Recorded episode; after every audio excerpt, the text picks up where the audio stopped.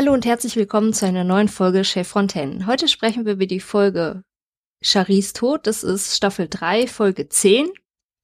Der englische Originaltitel ist Forever in a Day. Drehbuch schrieb Jonathan Glasner, Regie führte Peter DeLuise. Die Erstausstrahlung in den USA war am 8.10.1999 und die Erstausstrahlung in Deutschland am 4.10.2000, also fast ein Jahr später. Mit mir dabei sind wie immer Uwe. Hallo. Christian. Hi. Und Pascal, der jetzt die Zusammenfassung auch für uns hat. Hallo.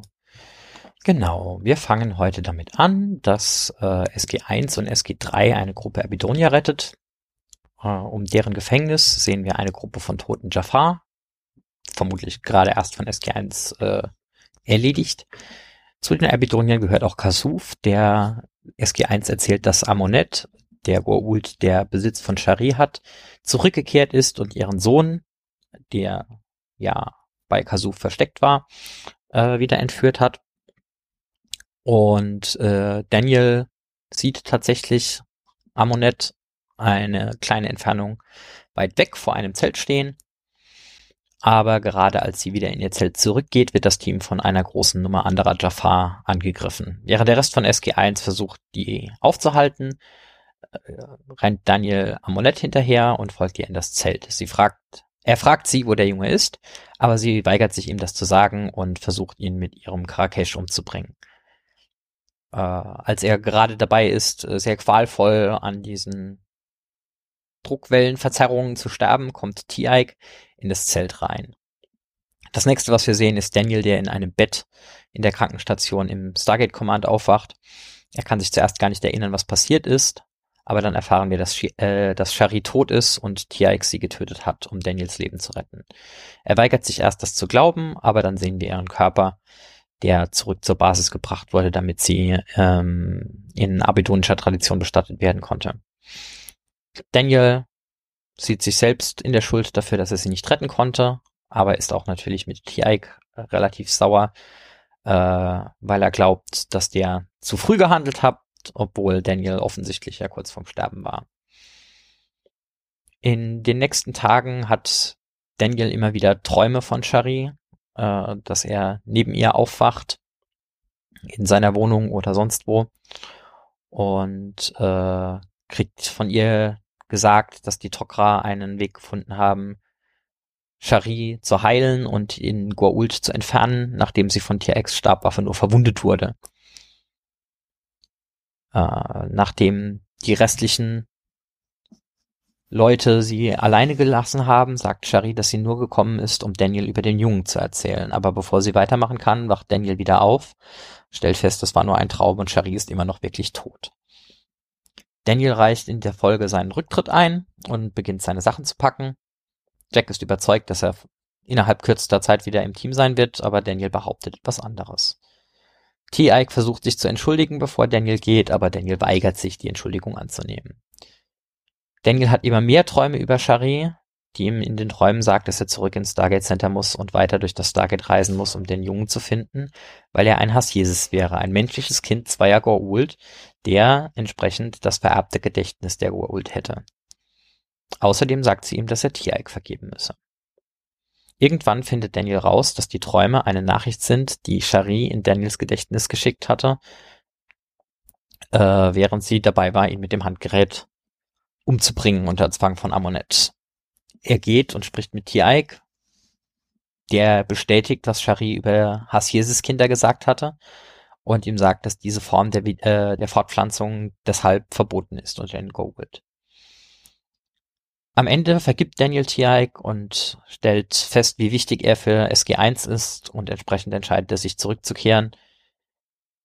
Was natürlich Jack sehr freut, der seinen Ersatz Robert Rothman äh, wirklich nicht leiden konnte. Während das Team äh, unterwegs ist auf einem anderen Planeten, aktiviert sich das Star äh, Stargate und Daniel geht hindurch und kommt damit zurück auf den Planet, auf dem Shari gestorben ist. Dort sieht er sie ein letztes Mal und sie sagt ihm, dass der Junge in einem Ort namens Cape versteckt ist. Er verspricht ihr, dass er sie finden wird. Dann stellen wir fest, dass die ganze Folge nur ein Traum war und wir wieder am Anfang der Episode sind. Und Tiag erschießt Amonet und Daniel verabschiedet sich von Cherie, als sie stirbt. Das die Zusammenfassung von heute. Sehr passende, sehr passender Folgentitel im Englischen Forever in a Day. Ähm, und eine der wenigen nicht brutal anstrengenden Verwendungen dieses, oh, es war alles nur ein Traum. ja, äh, und, und während sie es im Deutschen nicht, ähm, also nicht sinnvoll übersetzt haben, ist zumindest mal der im Deutschen eingebaute eigentlich harte Spoiler gar nicht so schlimm, weil wird ja nach zwei Minuten schon aufgelöst. Also passiert ja schon nach zwei Minuten in der Folge. Ja, Ich habe jetzt beim, beim Wiederschauen tatsächlich äh, erst am Schluss wieder gemerkt, dass die komplette Folge ja gar nicht passiert, weil so beim, beim Gucken noch gedacht so, ja, am Anfang ist es noch so ein bisschen offen gelassen, was jetzt eigentlich gerade die Realität ist, wie wo Shari tot ist oder dort, wo sie lebt. Natürlich ahnt man, worauf es hinausläuft, vor allem nach dem deutschen Titel, aber äh, irgendwann wird's dann ein bisschen äh, ja klarer und eindeutiger, weil immer weirder die die Traumsequenzen und ähm, ja, es hat mich am Schluss dann wieder einmal überrascht, dass eigentlich alles nur ein Traum war, weil äh, das hatte ich dann wieder erfolgreich verdrängt, offensichtlich seit dem letzten Rewatch. die Traumsequenzen sind aber auch gut äh, gemacht und so ineinander verstrickt. Ja. Dass man am Anfang erst denkt, was ist jetzt? Was stimmt jetzt? Jedenfalls bei dem ersten. Und danach wird sie ja auch die, das eine Mal so nach hinten so weggesaugt. ja. ja. Was ich ein bisschen schade finde, ist, dass ähm, ich den Eindruck habe, wenn, wenn man in Science Fiction dieses Spiel macht von wegen, hey, wir haben hier zwei Realitäten und eine ist nur ein Traum und eine ist Wirklichkeit, welche ist jetzt welches, äh, habe ich den Eindruck, dieses, ähm, dieses Beispiel von, haha, es war keines von beiden Wirklichkeit, äh, tatsächlich schon öfter gesehen zu haben. Fairerweise die einzigen Beispiele, die mir gerade einfallen, sind, glaube ich, nach dieser Folge äh, produziert und gefilmt worden. Äh, ich glaube, es gibt eine Doctor Who-Folge, die im Wesentlichen darauf rausläuft.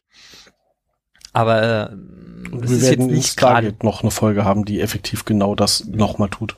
Das habe ich jetzt tatsächlich gerade nicht auf dem Schirm, mhm. aber okay. Ah, doch, ja, jetzt wo du sagst. Ähm, ja, das ist ein bisschen schade, weil man den Eindruck hat, man hat das alles schon mal gesehen und gehört. Im Nachgang dann. Aber es, es, es tut der Tatsache, dass es eine erzählerisch interessante Episode ist, äh, keinen Abbruch und man lernt auf die Art und Weise. Es ist ein, wenn man schon kein Happy End haben konnte und das in einer Folge komplett abhandeln musste, ist es eigentlich ein, ein akzeptables Ende des Handlungsbogens von Daniel und Cherry. Ja. Und sie gibt ihm ja dann nochmal eine neue Aufgabe mit auf den Weg, damit er einen Grund hat, weiter dabei zu bleiben. Sonst wäre die Serie auch theoretisch vorbei. Aber ja. Nee, Na, ja, nicht ja. wirklich, weil die kämpfen ja immer noch für die Freiheit der Jafar-Rebellen. Yay. Nee, das kam, kam ja erst danach. Die ursprüngliche Ding war ja äh, Daniel so, ich will Hass jedes, äh, äh, ich will Shari retten auf jeden Fall in jeder Zeit und das ist der einzige Grund, wieso ich da noch dabei bin. Ja, das ist der jo. Grund, warum Daniel da im Team ist, zumindest mal vordergründlich, warum er da halt vordergründig, weil auch warum er da gestartet ist. Aber die, ähm, also das Stargate Command würde ja nicht aufhören zu, wie er es in der Folge ja auch sagt. Also Stargate Command würde ja weiterhin das tun, was es tut, auch wenn er nicht mit dabei wäre. Ähm, mhm. man könnte die Serie schon weiterlaufen lassen. Wir werden später in einer späteren Staffel noch erleben, wie das, wie gut das funktioniert. die Serie ohne Daniel Jackson eine Staffel lang zu betreiben. Mhm. Äh, Aber auch dazu gibt's zu dieser Folge eine Verbindung. Tut es? ja. Später. Ja. Okay. Das erzählst du später, oder? Was? Nein, also in der Staffel, in der Daniel nicht dabei ist, tritt er ja auch zwei, dreimal auf. Ja. Und falls du dich erinnerst, in der Folge Abyss am Abgrund. Ich erinnere mich an die Wenn Folge, Jack ja. von Baal gefangen genommen wird. Ja. Und immer wieder gefoltert wird und mhm. gequält und zum Leben Wo Daniel erweckt. ihn dann in der Zelle erscheint. Ja. Mhm. Mhm. Und da trägt er diesen weißen Pullover, den hat er in dieser Folge auch an. Und das ist für dich jetzt eine Verknüpfung zwischen den beiden Folgen. Schon. okay. Das ist aber schon, sag ich mal, äh, sehr verzweifelt gesucht, oder? Hm. Ich mag diesen Pullover. Okay, das ist ein äh, richtig gutes Argument und äh, mhm.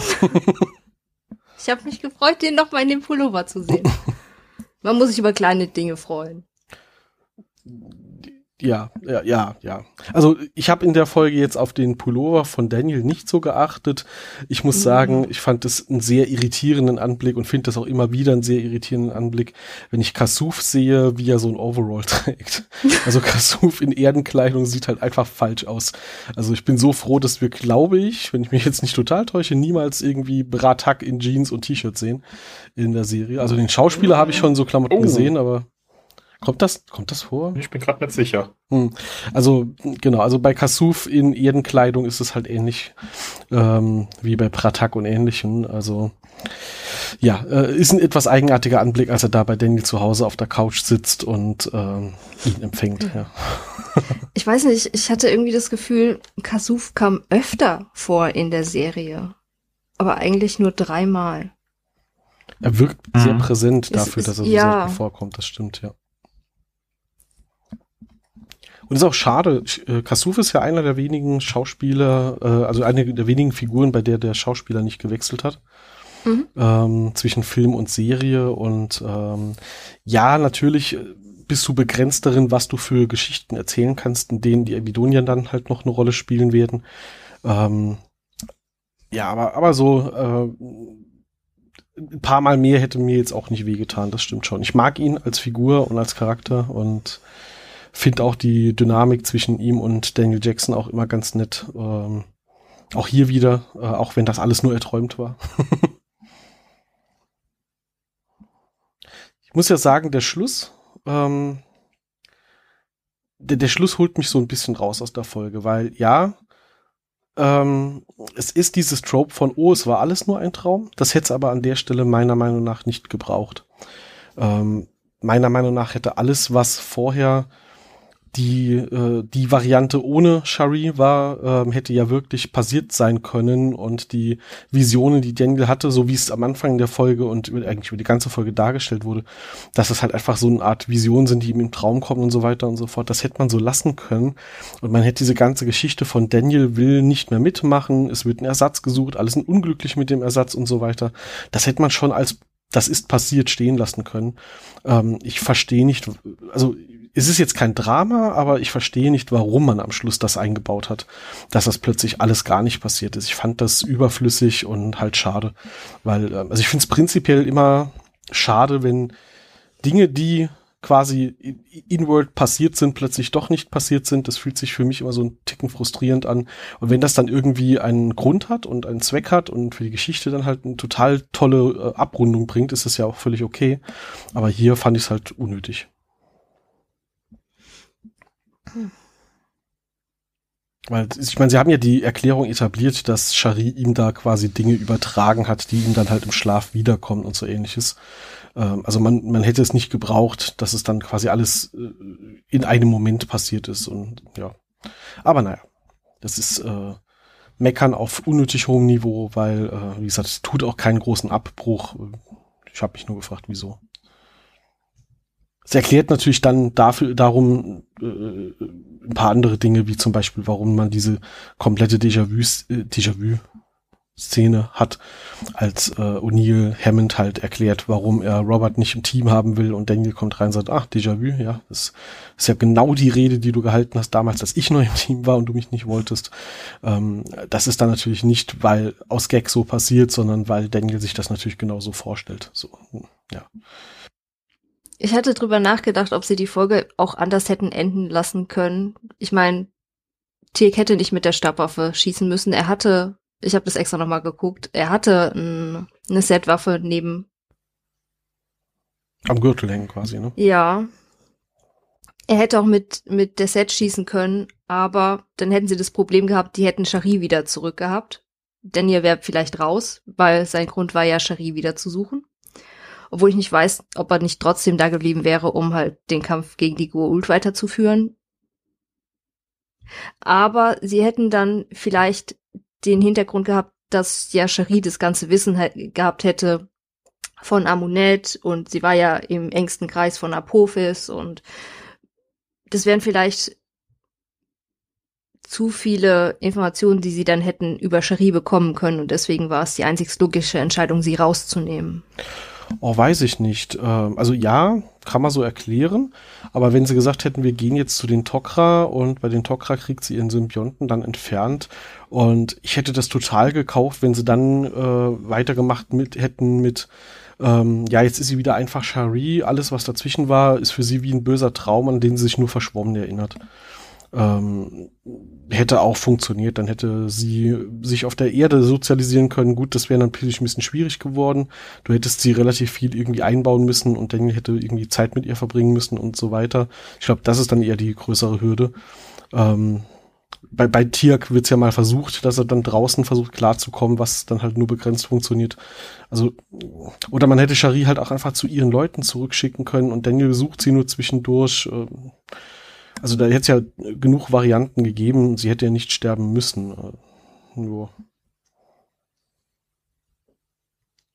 Hm, hm, hm. Ich glaube nicht, dass sie sich dann nur verschwommen wahrgenommen hätte, weil das war ja bei den anderen, die den Symbionten quasi entfernt bekommen haben, auch nicht so. Die haben sich ja, soweit ich mich erinnere, an alles erinnert. Von daher.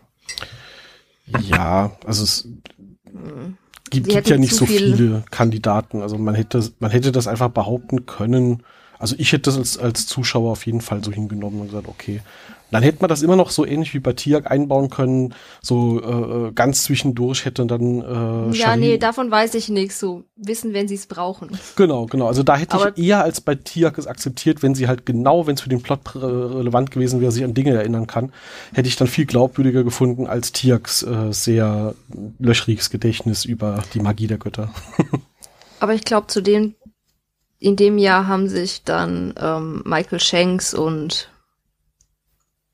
bei die Darstellerin von Shari, Entschuldigung, den mhm. Namen kriege ich jetzt gerade nicht mehr.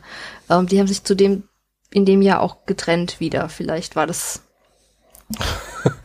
auch ein Grund zu sagen. Jetzt die ja, Reihenfolge okay. natürlich relevant, ne? Also weiß jetzt aber nicht, so. ob sie im Guten. Ich denke du hast, mal, du hast mit mir Schluss gemacht. Deine Figur lassen wir jetzt sterben.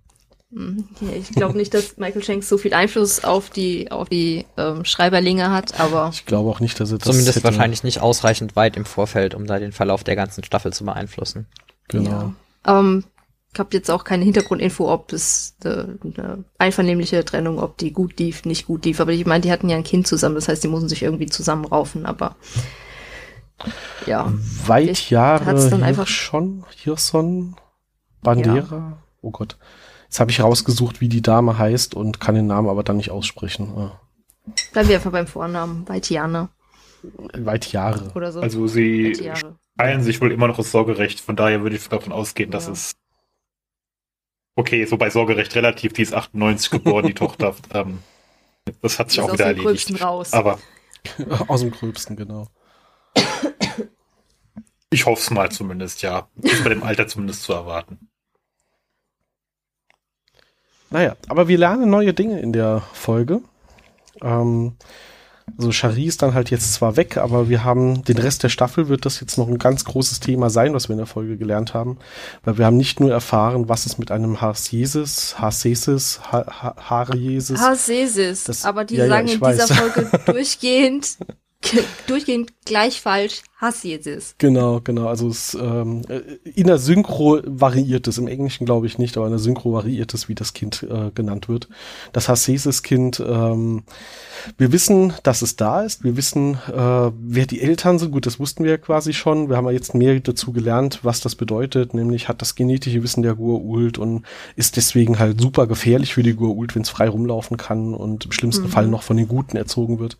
Und wir wissen, wo es ist, nämlich auf Cape. Äh, obwohl alle dachten, Cape wäre nur eine Legende scheint diese Legende, von der wir bisher nichts gehört hatten, ähm, wahr zu sein und äh, da, da ist das Kind. So, und da müssen wir jetzt hin. Und das ist doch mal eine Aufgabe für den, mindestens den Rest der Staffel. Man kann ja jetzt immer die Staffel im Voraus planen. Also sollte man, aber. In dem Fall ja eigentlich ganz gut. Also das wird jetzt in den nächsten Folgen, wird ähm, das Hasesis-Kind, ähm, wie heißt das Kind jetzt nochmal? Shifu. Danke. Ich habe es nämlich irgendwo stehen, aber ich finde es nicht. Ähm, genau, also Shifu oder Frag einfach mich. Die Rolle, genau. Hassesis ähm, wird jetzt über die, Voll über die Staffel noch zwei, dreimal erwähnt. Also wir haben hier quasi das äh, Setting nochmal aufgegriffen, dass es dieses Kind gibt. Ähm, wir haben äh, erklärt bekommen, warum das so eine Relevanz hat. Wir wissen, es ist irgendwo versteckt auf einem Planeten, äh, der in Legenden schon vorkommt, oder ein Ort, der in Legenden schon vorkommt. Wir wissen, wir müssen irgendwie an dieses Kind rankommen. Und das wird jetzt auch immer mal wieder erwähnt, dass das eine Relevanz hat, um dann im großen Finale endlich dort zu sein. Und dann das nächste große Fass dieses Universums aufzumachen. Es gibt doch noch quasi richtige Götter. Gut, das ist jetzt aber dann schon ein Sprung in die letzte Folge. Aber sie sind ja nicht Götter. Ja, äh, mehr als die Und sie nennen zumindest. sich auch nicht so. Das stimmt, das Ja. machen nur die Bösen und das kommt noch viel, viel mehr später. Ist nur die Frage, welche Komplexe man im Kopf hat. Ungefähr so. Ich möchte an der Stelle tatsächlich noch meinen, meinen üblichen, ähm, meine übliche Nörgelei bringen. Ähm, die Folge heißt im Deutschen Charis Tod, im Englischen Forever in a Day. Dafür, dass man eigentlich versucht, hier bis zum Ende die, die parallelen Realitäten und was ist jetzt was irgendwie aufrechtzuerhalten, ist der Folgentitel natürlich schon mal wieder der, der hart unnötige Spoiler schlechthin. Insofern, eh, wäre wirklich besser gegangen. Ja, wie gesagt, Das dass ist aber auch- erschossen wird, wird relativ am Anfang gezeigt und äh, also, ja, aber dann wird ja doch dreimal über, drüber diskutiert, ob es jetzt wirklich so war oder ne? genau, genau. Also ja, unnötig und ein harter Spoiler, aber zumindest ist es jetzt nicht so, als würde es jetzt das überraschende, die überraschende Wendung am Ende vorwegnehmen. Das hatten wir schon schlimmer. Wie würdest du Forever in a Day übersetzen? Für immer an einem Tag? Ja, irgendwie. Das ist schwierig. Genau. Ähm, also wörtlich kann man es übersetzen, hat aber dann irgendwie nicht mehr diese Bedeutung. Tag der Ewigkeit oder so vielleicht? Ja, Oder ewiger Tag? Das, das wird schon eher gehen. Bitte Ja. Das wäre auch Ja, eine super Folge Tag. für Window of Opportunity. Also, also sagen wir mal so, ich bin relativ überzeugt davon, dass wenn ich dafür bezahlt würde und eine halbe Stunde Zeit hätte, mir was Brauchbares einfallen würde. Was Besseres als Charlies Tod auf jeden Ja. Fall, ja. Da, das mit Keiner Sicherheit. wird hier bezahlt. Verdammt. Nicht? Gab's da nicht auch ein Meme? You, you guys get paid? Ja. Ich werde doch dafür Hm. bezahlt, oder? Also ich mache da gerne wieder mit, aber ich werde doch dafür bezahlt, oder? Genau. Achso, das war, ah ja, das hatten wir sogar in Universe, ja. Mhm. Ja, Wenn Möglicherweise. wieder zurückkommt. Mhm. Ähm, ich habe mal gerade wir nachgeguckt. erfahren, dass Daniel auch am 8. Äh, Juli Geburtstag hat. Und Juli das- Kind, juhu. Ja. Naja. Äh, Hey. Ich finde ich find Anfang des Jahres irgendwie schöner. Nee, mhm. also ich finde, ich find Juli-Kinder sind auf jeden Fall die besseren, ja. ja. nee, Winter. Winter Doch, hier. mit der Meinung stehst du jetzt sehr alleine da. Ah, Mist. ich mag den Winter lieber als den Sommer. Rettet mich das ein bisschen? Mm, schon. Vielleicht. Reden wir noch mal drüber. Und was ich auch das Gefühl hatte, dass äh, Rothman öfter vorkommt. Der, der kommt aber doch noch mal vor, oder? Ja, aber Zweimal, ich hatte ja. das Gefühl, noch öfter. Ich weiß nicht, der ist auch so präsenter, als er, als er eigentlich ist. Das ist schon witzig manchmal, ja. Mhm. Oh wow, Und dabei kommt verreckt er irgendwann als Redshirt. nur noch Ende dieser Staffel und einmal in der nächsten Ja. Staffel vor. Krass. Ja. Sachen gibt's. Und dann wechseln sie ihn ja auch schon ab. Ähm, apropos Gastauftritt, das steht nirgendwo. Habt ihr den, also ist es schwierig, ihn zu erkennen, muss es wissen. Äh, der eine Umzugshelfer von Daniel im Apartment, der äh, farbige, Mhm. das ist ähm, Anthony Montgomery. Star Trek-Fans vielleicht? Singles? Der Name sagt mir was, ja. Also ist äh, Anson Mayweather von Enterprise. Oh, Der hatte einen äh, nicht credited ähm, Gastauftritt. okay. Moment, der Name sagt mir was. Moment, war das von der neuen Enterprise Enterprise? Genau. Die Serie, die nur Enterprise Hm. hieß? Genau. Ja. Die habe ich sogar geguckt. Genau die. Da war er der die- Steuermann. Die letzten Staffeln, irgendwann habe ich den Faden verloren. Ah, ich wusste, der kommt mir irgendwo bekannt vor. Du musst ja nichts draus machen, dass du den Faden in der Serie verloren hast. Die Autoren hatten dasselbe Problem. Okay. Aber ich glaube, ich habe auch Ja, ja. irgendwann Teile nicht mehr Ja. gesehen aufgrund meiner Arbeitszeiten und dann war ich raus. Ja, das ist immer schwierig. Äh, Ich sag mal, ähm, früheren linearen erst ab. Staffel 4 wird's gut. Äh, ja. Vorher Ich so glaube, ab da habe ich, wie viele Staffeln hat es? Ich glaube nämlich die Vier. letzten zwei Vier. oder so habe ich dann. Ach so, ja gut, dann habe ich vielleicht die letzte Staffel nicht. Also ich fand, Einige jetzt schweifen wir ein bisschen ab, aber äh, ich fand die erste Staffel tatsächlich ganz gut. So das Setup der ganzen Serie hat mir richtig Ich Spaß mochte gemacht. das Anfangslied. Das sowieso. Äh, dann Das war waren die zwei ja. mittleren Staffeln so ein harter Durchhänger. Gegen Schluss wurde die Serie nochmal richtig, richtig gut. Und das Finale war dann leider so ein bisschen für die Tonne.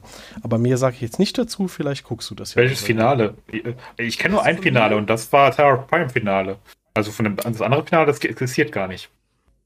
Wurde nämlich auch übrigens schon im B-Kanon komplett rausgeschrieben, ne? Also.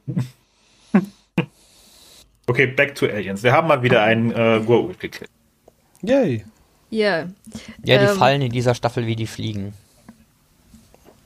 Tieck tut etwas in dieser Folge, was er danach nie wieder tut und davor auch nie, nie getan hat. Du meinst Daniel Daniel nennen? Ja, nur Daniel. Und danach wieder Daniel Jackson. Aber das macht er danach nie wieder. Daniel war doch extrem sauer, dass sie, äh, also in seiner Fantasiewelt, dass sie ähm, äh, Shari mitgenommen haben und nicht einfach dort gelassen haben. Und vielleicht wird sie ja noch gerettet und dann hätten wir ja noch Hoffnung, oh nein, ihr habt sie mitgeholfen, wie dumm war das von euch, jetzt ist sie wirklich tot. Und am Schluss erfahren wir, das ist ja alles nicht passiert und sie ist gerade erst gestorben. Und dann sehen wir halt leider direkt einen Abspann. Ob Daniel dann aufspringt und sagt, lasst einen Sarkophag finden oder. Ich meine, die Idee ist plötzlich gar nicht mehr so im Raum, dass man sie ja vielleicht noch retten könnte. Hat das wohl. Er, hat das schon verarbeitet und deswegen ist es jetzt okay. Die war jetzt eine Weile nicht in der Kühlung. Ich weiß nicht, ob das so hilf sinnvoll ist, sie jetzt da wieder zum Leben zurückzuholen. Nee, sie ist ja gerade erst gestorben am Schluss der Folge. Oh. Oh, stimmt. Wenn du. Ja, das andere war ja nur ein Mhm. Traum. Ich war da Dann gerade. könnte man ja dann immer Ja. noch sagen, oh mein Gott, lass mal irgendwie. Äh, Nee, eigentlich hat er die die ganze Frage Geschichte ja quasi schon in seinem Traum verarbeitet. Sie ist Deswegen. jetzt tot. er hat es Tot. verarbeitet und deswegen akzeptiert es dann sofort. Mhm. Aber die Frage ist interessant, was passiert, wenn du einen halb vergammelten Körper in den Sarkophag stellst? Naja, gut. Ich denke mal, der setzt ihn komplett wieder zusammen und regeneriert ihn. Oh, verdammt. Soweit das halt geht oder so. Ja. Ähm, Ma Magie halt. Die, die funktioniert Ja, halt immer genauso gut, wie sie für den Plot gebraucht wird. wenn ihr euch erinnert, in der Folge, wo die mit dem russischen Team unterwegs sind, in diesem Zikorat, da war der Goult ja auch eingesperrt mit diesem Viech, das ihn die ganze Zeit wieder lebendig aufgefressen hat. Ja. Ja. Und da haben ja auch Teile von dem Goult gefehlt, wenn er aufgefressen wurde. Und der Sarkophag Hm. hat ihn vollständig wiederhergestellt. damit Das scheint er hinzukriegen, das stimmt, konnte. ja. Ich habe jetzt Ja, auch würde Wenn die. Erinnerung sowieso genetisch ist, dann ist ja irgendwie so eine Zelle mehr so ausreichend, oder? Ja. Ich weiß nicht, ob der Sarkophag dann so hilfreich ist, aber dann könnte man ja dieses Ursprungsgerät nehmen, was hier in Ecuador. Was Ecuador? Irgendwo in einem, in einem ähm, Wassertempel mal gefunden haben. Ne? Mhm. Irgendwo in Südamerika. ja das, Dann würde also, ich vielleicht äh, das Gerät empfehlen. bei normalen Goa'uld in ihren Hosts äh, ist ja das genetische Gedächtnis nur im Goa'uld. Solange, äh, solange die Larve noch irgendwie ein Stück übrig ist, funktioniert das auf jeden Fall. Hm. Und was mich sehr irritiert hat, an, am Anfang sind die Epidonier ja eingesperrt in diesem Holzverschlag. Ja, Das sieht jetzt nicht so hochsicherheitsmäßig aus, aber sie brauchen irgendwie so ein Thermokit, um dieses Schloss zu sprengen. Wo ich gedacht habe, was? Reiß einfach das Holz nieder. ja, das ist massiver, als es vielleicht aussieht. Hm. Mhm. Wollte gerade sagen. Schraubenzieher helfen da halt nicht. Das ist Holz. Nein, du brauchst schon eine Schere, um, um das, äh, die Schnur durchzuschneiden, mit der die Ja, so ein- Holzbalken verbunden So, ein- so sind. ein Thermokit funktioniert halt schneller als irgendwie mit der. Laufsäge. Aber es war auch so ein Hochsicherheitsschloss da dran. Ja. Hauptsache zu. Mhm. und, und habt ihr dieses, ähm, hm, kann man es Merp nennen, gesehen mit der Waffe drauf? Halt mit einer Waffe drauf? Hm? Ja, Ja, sie haben irgendwie so Traum, da eine, so kommt eine doch die, Pseudo-Geschützsituation da Ja, gelaufen. ja, ja. mhm, da kommt doch diese ganze Horde Jafar über den Hügelkamm gelaufen. Das MAT, das M-A-T. Ja, es hat sogar einen eigenen Namen. Das fand ich niedlich. Und das ist eine M2. Die Waffe, über die ich Nein. letzte Woche geredet habe. Letztes Oh mein Gott, Mal, ich dachte, das wäre Woche. tatsächlich nur einfach ein Geschützgerät, das da steht, so normales Militärzeug. Aber das MAT ist tatsächlich ein Mobile Attack Mhm. Turret und das ist aus dem MALP. Also das ist quasi ein MALP Ja. mit Aufsatz. Das habe ich gar nicht bemerkt. Ich dachte tatsächlich, das wäre so ein ganz normales äh, ja, Feldgeschütz mit Panzerung. Das ist ja noch viel cooler. Mhm. Das ist eine Weiterentwicklung des MALP. Und wenn ich danach suche, finde ich als nächstes MALP am Stiel. Da kommen wir viel später dazu. Ja, das ist Das kommt noch ganz, ganz, ganz spät irgendwann. Das MALP am Stiel. diese Folge. Ich weiß nicht, in der letzten Folge, in der Cherie vorgekommen ist, da hat sie ja das Kind gekriegt und es war so eine Dreiecksituation zwischen Cherie, Daniel, Tiaik und diese Folge, wo sie stirbt, ist es auch wieder quasi so eine Dreiecksituation zwischen Cherie, Daniel, Tiaik. Mhm. Ja, das Hm. wird, Ja. wird wohl kein Zufall sein. Jäger ist wohl gerne das Das dritte Rad am Wagen oder so. Ja. Also, Tiaik zu treffen war wohl das Schlimmste, was Daniel in seinem Leben passiert ist. Am Schluss ist es dann auch so ein bisschen, also Daniel hat ja dieses komplette Spiel von ich hasse Tiak jetzt und rede nie wieder mit ihm, über ich hasse dich immer noch, aber das war richtig, was du getan hast, zu ich verzeihe dir, komplett schon durchlebt, äh, wodurch Tiak so ein bisschen irritiert ist, als Daniel halt sofort mit so du hast das Richtige getan reagiert hat. Er wusste ja nicht, was, er, er wusste ja nicht, dass er, dass er den ganzen Hate halt in Daniels Fantasie schon abbekommen hat und dann zum Glück nicht mehr in Real durchleben muss. Also Shari hat quasi Tier die Trauerphasen abgenommen, oder? sozusagen. Ich habe noch ein Behind-the-Scenes-Detail. Genau, also Michael Shanks wurde im Jahr 2000 für den Leo Award für seine Darstellung hier nominiert, hat leider nicht gewonnen. Ähm, ja, also äh, er- es ist natürlich insgesamt auf jeden Fall eine sehr gute Daniel-Folge, weil wir ja sein emotionales Auf und Ab sehen und Michael Shanks halt auch wirklich mal richtig zeigen konnte, was er kann.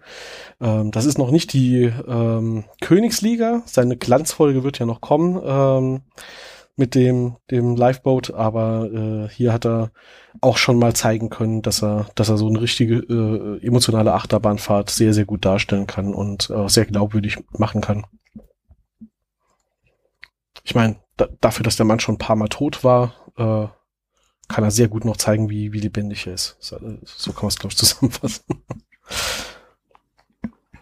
Äh, ja, ähm, es gibt auch ähm, Kreuzwege der Zeit heißt es, es ist quasi die Folge als Buch von Wolfgang Holbein.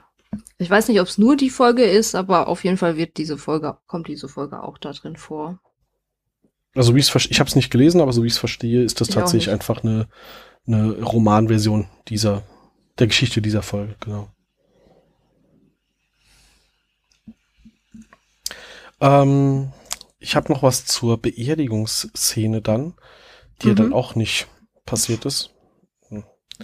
Ähm, also wie, wie, ne- also ich nehme einfach mal an, dass alles, was wir gesehen haben, äh, einfach dann danach in Wirklichkeit auch noch passiert, ohne die Birnen, ich träume hier, dass das Tote noch mal rumlaufen äh, Situation.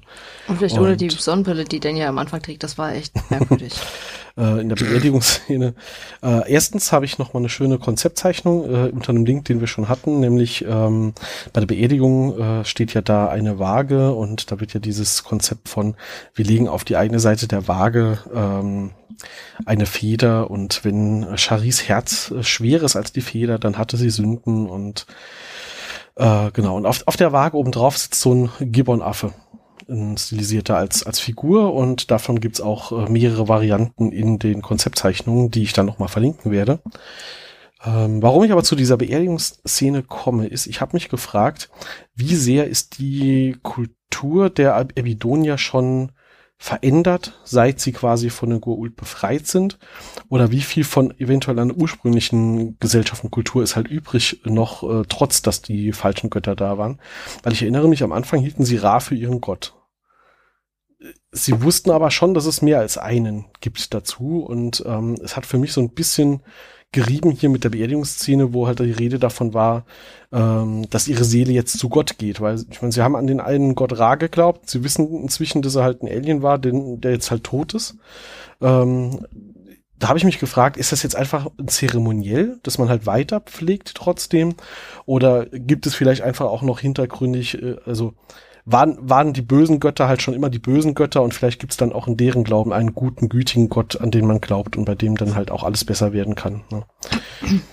ähm, genau. Ansonsten fand ich die Zerem diese Zeremonie und diese äh, Szene halt auch äh, sehr schön umgesetzt und diese ganze Beerdigung halt auch ja gut und hübsch gemacht. In Nachtrag zu was, was ich vorhin gesagt habe. Michael Shanks und ähm, Vaitiara waren zu dem Zeitpunkt noch zusammen. Okay. Okay, hast du noch spontan raus? So war die Folge nur ein Foreshadowing. Mhm. Jo. Ähm, Wegen, weil die haben ja diese, diese Schlafzimmer-Szene gedreht, wo sie im Bett liegen und sie sagt, ah ja, hm, wir müssen, er muss da Tiag verzeihen und sowas. Und es war irgendwie merkwürdig, so als wären die zusammen in einem Hotelzimmer, nur dass ganz viele Leute mit, mit Kameras herumstanden und so, hey, was macht ihr in unserem Zimmer? ja. Äh, ja, und sie war halt wohl sehr nervös und bisschen, hat es aber trotzdem sehr professionell gemacht, war aber dann wenig distanziert und ähm, ja, das ist eigentlich was, was sie ja privat so auch tun, aber es war halt trotzdem irgendwie merkwürdig. ja, vielleicht genau deswegen. Ich glaube, wenn das überlegt, ja, also wenn das nur Ja, so sind wir professionell ist, normalerweise ist das einfacher. Ja.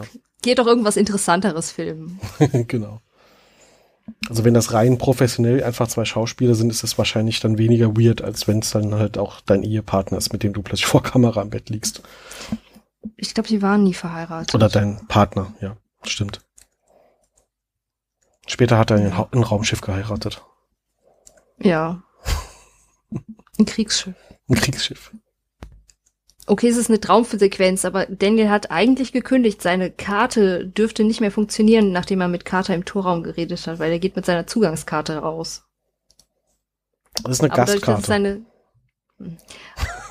Ja, Er hat sich ja offiziell dadurch, es- angemeldet und dann hat er eine Gastkarte bekommen, weil den kennen wir, den vertrauen wir, da muss nicht die ganze Zeit so ein, so ein Fähnrich mitlaufen. Ähm, das, das kann wunderbar. Dadurch, äh, dass es so eine Traumsequenz ist, verzeihe ich ihnen in der Hinsicht. ja, Äh, ja. Das wurde gesagt.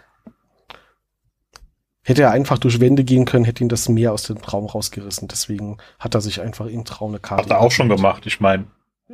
Kann er auch mal. Das kommt, kommt ja auch mal vor, genau. Und dann habe ich mich noch gefragt, uh, ah nee, das will ich nicht. Huch, was ist passiert? Keine Ahnung. Alles kaputt. Ah, mm. ja, nein, schon, ja, nee, passt schon. Äh, warum wird Amunet von Horuswachen beschützt und nicht von Schlangenwachen? Haben die die das gefangen genommen? Frage. Und wenn ja, warum?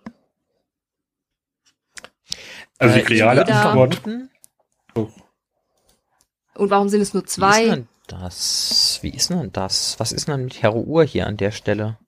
Ja, vorher Uhr flüchtet sie eigentlich die Feind ganze Zeit. von Apophis. Genau. Ja, Sie- nein, mein Punkt ist, man hat vorher, man hat vorher Apophis gesagt, äh, Hero Uhr wäre schuld äh, und hätte das Kind mitgenommen. Und ich bin jetzt am überlegen, ob äh, Hero Uhr danach nochmal vorkommt, aber das ist tatsächlich der Fall. Okay, never mind. Weil wenn jetzt Hero Uhr danach nicht mehr vorgekommen wäre, hätte ich gesagt, ja, vielleicht sind die einfach dann äh, so hart Hero Uhr hinter, äh, hinterhergegangen und haben den einfach fertig gemacht und seine restlichen Horuswachen halt Ja. äh, übernommen. Und äh, aber das ist nicht der Fall. Tatsächlich kommt Hero Uhr demnächst. Ja. Ding ist aber, Apophis ist aktuell tot. Also, soweit sie das von der Serie her wissen. Ach so, das Und ja, das Amunet ja noch dazu. Ist ja frei, Verbündete zu suchen, die jetzt quasi. Vielleicht hat sie das getan. Also, Ach so, das kann Realität natürlich wird dass sein, sie man das hat gerade kein anderes Kostüm gehabt. Das ist, aber, Aber- es ist zumindest plausibel, dass hier auf den Hinweis hin von wegen Hero Uhr hat das Kind halt zu Hero Uhr gegangen ist und dann als der gesagt hat, so, pff, weiß ich nichts davon, sie dann gesagt hat, so, okay, dann gib mir welche von deinen Wachen, um mich hier zu beschützen, während ich mein Kind suche, Aber weil mein Mann Apophis ist tot und ich werde dir ewig dankbar sein. Warum sollte sie das? Weil dann besteht ja die Möglichkeit, dass er das Kind tötet. Also sie weiß ja, dass Hero Oder- das Kind nicht wirklich hat, oder? Und ein Goa'uld geht eine und ich Verbindung glaube rein, auch, dass Hero Uhr Also- nicht wirklich weiß, was das für ein Kind ist, oder? Das Doch. mit dem Hass Jesus haben ja die, die äh, Ich glaub doch, deswegen jagt er erst auch. rausgefunden. Ja, auch wieder wahr. Hm. Also dass es ein Kind von den beiden war, das, das war schon bekannt und äh, nur die äh, Tauri haben nicht gewusst, was die Implikation davon ist.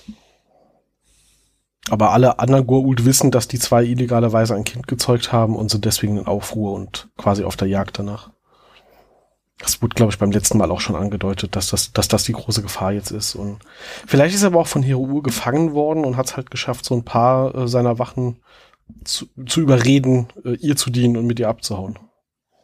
Und ist alles Off passiert, wir, wir wissen nichts davon. Sie ist nee. tot, sie kann es uns nicht Jo, es wäre ja auch das erste Mal, dass ein Goa'uld eine ähm, Allianz eingeht, und, nur um sie dann später zu hintergehen. Also, das ist ein Goa'uld. Ja, also sie haben ja auch in der Serie nicht immer sehr konsequent mit, äh, wer jetzt welchen Helm anhat. Also das kommt ja mehrfach vor. Es lag im Zweifel halt am Set gerade passend rum. das wird, ist auch wahrscheinlich die wahrscheinliche Erklärung, aber man kann sich ja in die Universes zusammenreiben, das können wir ja ganz gut. Das können wir gut. Ähm, boah, es gibt noch ein paar Goofs, die man erwähnen kann. Da macht das doch. Ja, ähm, Dings, äh, als die Chevrons im Stargate Center encoded werden, ähm, ist das zweite schon encoded, als der Kneckes äh, sagt, äh, das erste ist encoded, aber einfach halt nur dumm zusammengeschnitten und äh, Tiak hat seine Stabwaffe auch einmal ähm, geschlossen abgefeuert im Kampf. Ja, es kommt vor. Special er hat vergessen.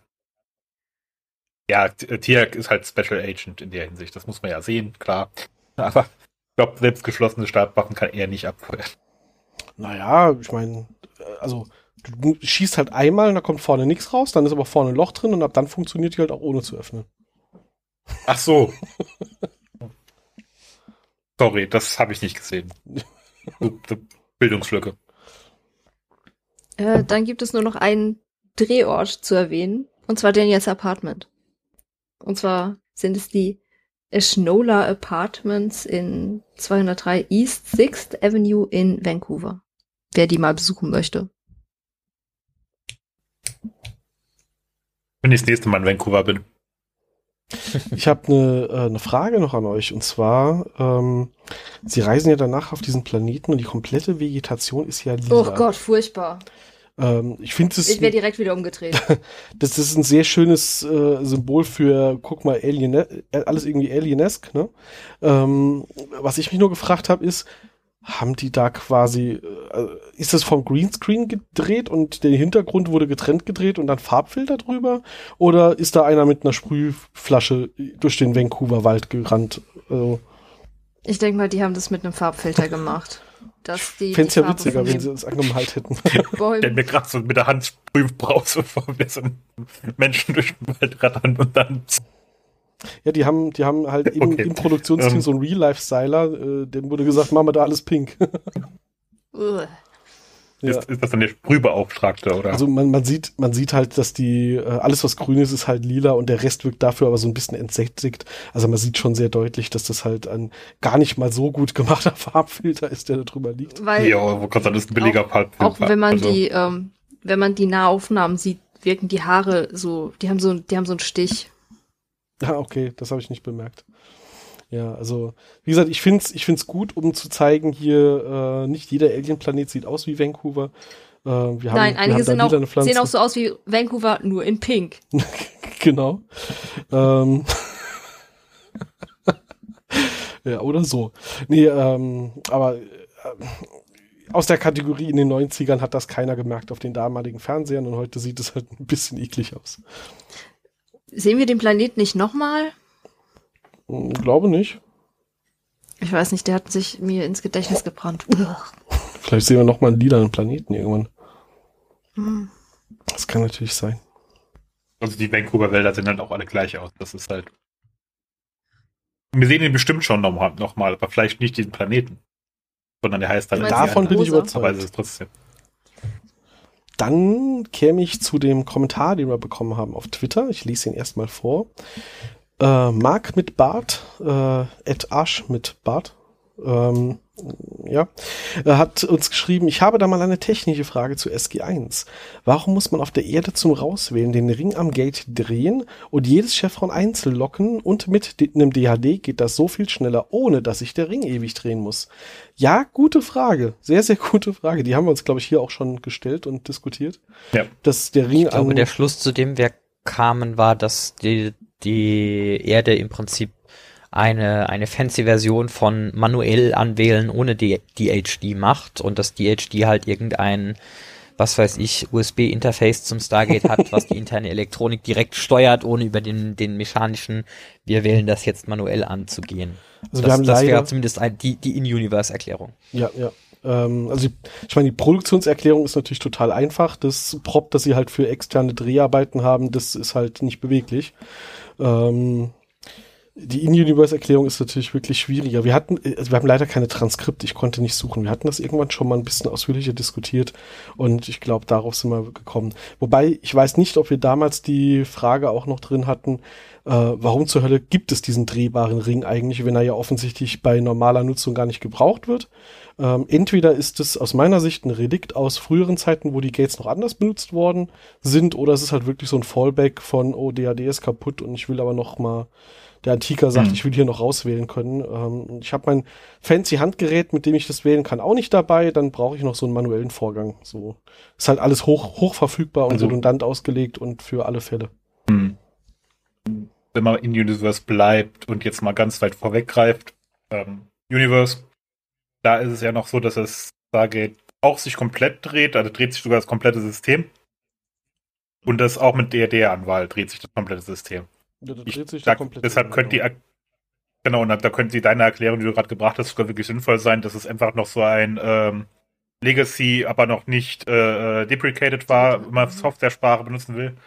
Also quasi äh, eine API, die noch da war, aber nicht mehr aktiv genutzt wurde. Und da an dieser API hat halt die Erde dann dran gedockt mit ihrer Software und äh, das DAD kann halt schon äh, Version 2.0, also USB 2.0 und ähm, Ja, wir wissen ja Deswegen, nichts ähm, über die Evolution der Stargates. Kann ja sein, dass tatsächlich irgendwann die Anwahlvorrichtungen mal verbessert, erweitert, ausgetauscht wurden, ähm, aber die Hm. Gates halt stehen gelassen worden sind oder so. Na gut, wir sehen ja quasi so eine Evolution zu den Stargates, quasi Ja, das Destiny ja, als Stück. Ursprungs erstes, weil das hat ja auch die ganzen Gates ausgesetzt, dann unseres als Milchstraßen Gate als zweite Generation Mhm. und dann die in der Pegasus-Galaxie als dritte Generation. Weil Ich finde es ja halt. Die haben sogar Ja, du? Ja. Ähm, da haben wir sogar den API-Break, weil die Gates von Pegasus können ja mit den Erden-Stargates, also den Milchstraßen-Stargates nicht kommunizieren, außer das Gate in Atlantis, weil es einen speziellen Kristall hat. Genau. Da haben wir das sogar. Also in the Universe.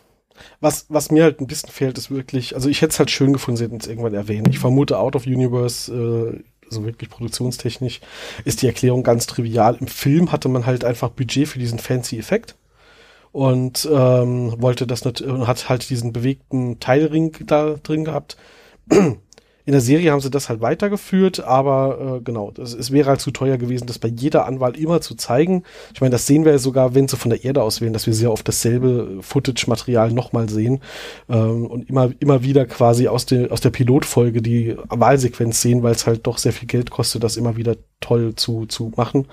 Und ähm, ja, also das, das wird einfach ein Einspar. Äh, Effekt halt irgendwo gewesen sein. Und ich hätte mir halt gewünscht, sie hätten das irgendwann mal als Wegwerfsatz so aller ähm, Transporter äh, äh, Heisenberg-Kompensator. Äh, es hätte ja eigentlich nur nur mal am Rande erwähnt werden müssen, dass Carter sagt, äh, ähm, keine Ahnung. Sie hätten eine Folge haben können, wo das DHD defekt ist, der Ring dreht und Carter sagt, ach guck mal hier, da wird der Legacy-Modus benutzt oder so, so wie wir es auf der Erde machen. Und schon wäre das Thema ja durch gewesen. Ne? Ähm, ja, Mhm. ist halt ein bisschen schade, aber Ja, genau. so weit hat man halt damals noch nicht gedacht. Sowas. Das hätte man Nee. bestimmt später gebracht. Heute, heute würden sie in Serien, wenn sie so eine Situation haben, aus, aus also es könnte sein, dass wenn mal eine neue Serie kommt und sie die alten Gates weiterverwenden, dass das mal irgendwann aufgelöst wird, weil inzwischen die Autoren sehr dazu tendieren, sowas dann zu verknüpfen. Aber äh, ja, wir wissen ja noch nicht, um was es in einer, wenn sie überhaupt kommt, äh, neuen Serie gehen wird. Da gibt's vielleicht ganz Neues. ist nur das eine. Ja, wir wissen ja nur eine, dass die konzipiert wurde, aber ähm, wo man nichts drüber wissen. In, die, Ja. Details. Genau. Außer, dass es um die Veröffentlichung des Stargates-Programms geht. Aber da hätten wir auf diese technischen Sachen ja auch eingehen können dann an der Stelle. Was auch ein interessantes Konzept wäre, wäre TRX-Leben als Primus von Apophis. Was, wenn man die Serie so Also- gestartet hätte, quasi als aus alles aus TRX-Sicht und man sieht so, wie er da seinem Gott dient und langsam kommen ihm vielleicht Zweifel. Das würde ich Und lieben. dann kommen die anderen rein und du denkst dir, nein, der betrügt seinen, seinen, äh, seinen Herrn und oh. Und SG1 Dark ist vielleicht am Anfang das Böse, bis man, bis man dann so in Flashbacks sieht, wie sich so Untergrundgruppen bilden und äh, er mit Bratak so verschwörerisch zusammenredet und vorher sieht man nur die Seite, ähm, der ist total loyaler geben. Nämlich, Also würde ich sofort gucken, hätte ich gar kein Problem. Können sie Ja. auch gerne mal als zehn Folgen Kurzserie produzieren, das wäre auf jeden Fall eine gute Idee. Ich glaube, ähm, man würde leider halt dann nicht ähm, äh, die, die bekannten Schauspieler für sowas nehmen, aber das ist halt, ist Auch halt gut. schwierig. Aber abwarten. mein, mein, meinst du, es Okay. neben Ich mein- Tony Amendola und äh, äh, Dings hier, ähm, Was war Den das? suchst du gerade. genau, Christoph, Chris Judge und äh, machen dann einfach De-Aging. Ja. Ja, das geht mit den beiden, glaube ich, also gerade mit Chris Judge, glaube ich, geht das recht gut. Ja. Ähm, Im Prinzip muss er sich nur mal rasieren. Ähm, also zu seinem aktuellen Zustand. Ähm, bei Tony Amendola, der sah ja schon immer alt aus. Also der ist ja schon 137 in der Serie gewesen, als sie angefangen haben. Da ist es nicht so schlimm, sage ich jetzt mal so im Verhältnis. Mhm. Also ich würde es mir angucken, aber ich denke, das kann, kann ähm, MGM oder Amazon erst machen, wenn wir sowas wie ähm, Discovery bei Star Trek hatten, dass das Franchise wieder belebt. Brauchst du erstmal irgendeine generischere Serie, damit du Mhm. Publikum kriegst und Geld kriegst. Dann Dann die kannst du so Spä- Späße machen. einzelne- Genau. Genau wie das jetzt bei Star Trek mit PK passiert ist und äh, anderen Serien, wo du wirklich Spezialpublikum hast. Oder Lower Decks. Ich finde immer noch Star Trek, äh, Stargate Lower Decks würde ich auch sehr feiern. Ähm, aber das kannst du halt erst bringen, wenn du so ein Basispublikum hast und äh, die alten Fans wieder akquiriert hast. Ähm, und dann kannst du Spezialkram bringen. Und das, deswegen wird das wahrscheinlich so oder so noch ein bisschen dauern, wenn das jemals passiert. Gut, ansonsten äh, danke Stefanie für den Hinweis, den hätte ich nämlich mal wieder vergessen zu copy-pasten. Auf Facebook haben wir noch einen schönen Kommentar bekommen äh, von Simon Franz Josefsson, ähm, der uns einen Screenshot geschickt hat ähm, von Spotify mit dem Kommentar zu unserer letzten Folge. Schon mal danke bis hierhin. Also äh, genau. Auch schön zu sehen, dass Leute auf Spotify das Ganze auch nutzen. Ich meine, das macht uns keinen Aufwand, das dorthin zu spiegeln, aber äh, man, man guckt da halt zwischendurch mal rein und hat schon so ein bisschen damit zu tun, dass es auch funktioniert. Und ähm, es gibt, gibt ja ein paar Leute, die das dort nutzen und für die macht man sich die Mühe dann sehr gerne. Ähm, Hast du gesehen, was da unten drunter steht? Habe ich gesehen, was da Unter drunter dem steht. Bild auf dem, auf dem Handy-Display. Du hast Das- 1687 Minuten mit deinem Top-Podcast Chef Fontaine verbracht. Ja, ja, das äh, ist halt einiges, ne? Da, da kommt, da Tapfer kommt durchgehalten. mit der Zeit was zusammen. Also Mhm. ich habe ja hier in unserer Tabelle, ähm, wir sind inzwischen bei knapp 60 Stunden Gelaber. Und äh, kann man ja ruhig auch mal hier einstreuen, auch wenn das jetzt eigentlich eher zu so einem Staffelfinale passt. Ähm, ihr seid alle bekloppt, aber danke, dass ihr uns zuhört. Ja, wir wissen das zu schätzen. Wir würden, wir würden diese Laberrunde auch ohne euch machen, äh, einfach weil wir es witzig finden, aber zu wissen, dass es Leuten halt auch Spaß macht, äh, uns hier zuzuhören, ähm, na, das wissen wir nicht. Vielleicht seid ihr alle Masochisten. Äh, zu wissen, dass die Leute uns hier zuhören, aus welchem Grund auch immer, ähm, äh, macht uns dann halt auch äh, die Freude daran, uns hier hinzusetzen und das auch aufzunehmen und zu schneiden. Ansonsten würden wir uns wahrscheinlich einfach nur äh, zum, zum gemeinsamen Gucken und Labern treffen. Äh, deswegen, also ja, freut uns auf jeden Fall und ähm, genau. Wollt ihr noch was Abschließendes zu der Folge sagen? ich mag sie sehr gerne. Sehe ich auch so, ja. Man sieht Ja. nochmal eine Charakterweiterentwicklung bei einigen. Tiak, Daniel. Es gibt Kekse. Daniel trägt den weißen Pullover. Mehr ist dazu nicht zu sagen. Ist eine der besseren Einzelepisoden, die sich in sich abgeschlossen sind, auch wenn sie eine Haupthandlung beenden. Ähm, aber die kannst du halt trotzdem sehr, sehr gut einzeln anstoßen. gucken. Das stimmt auch, ja. Aber sie ist in sich, also du kannst sie gucken, ohne jetzt äh, so viel Vorwissen hin und her zu haben, sondern nur die Grund, den Grundplot zu kennen und äh, man ist danach auch nicht mit einem großen Fragezeichen versehen, sondern weiß, was passiert ist und gut. Ja, ansonsten ähm, sehen, beziehungsweise wir sehen und hören uns, ihr hört uns nur in 14 Tagen nochmal, wenn wir dann die Folge, mein Browser ist so langsam. Vergangenheit und Gegenwart uns anschauen. Past und Present, present. Genau. ausnahmsweise genau. gut übersetzt. Kann man sich äh, wirklich nicht beschweren. Ja, ich würde sagen, dann bis in 14 Tagen. Ciao, ciao. Tschüss. Tschüss. Bis dann.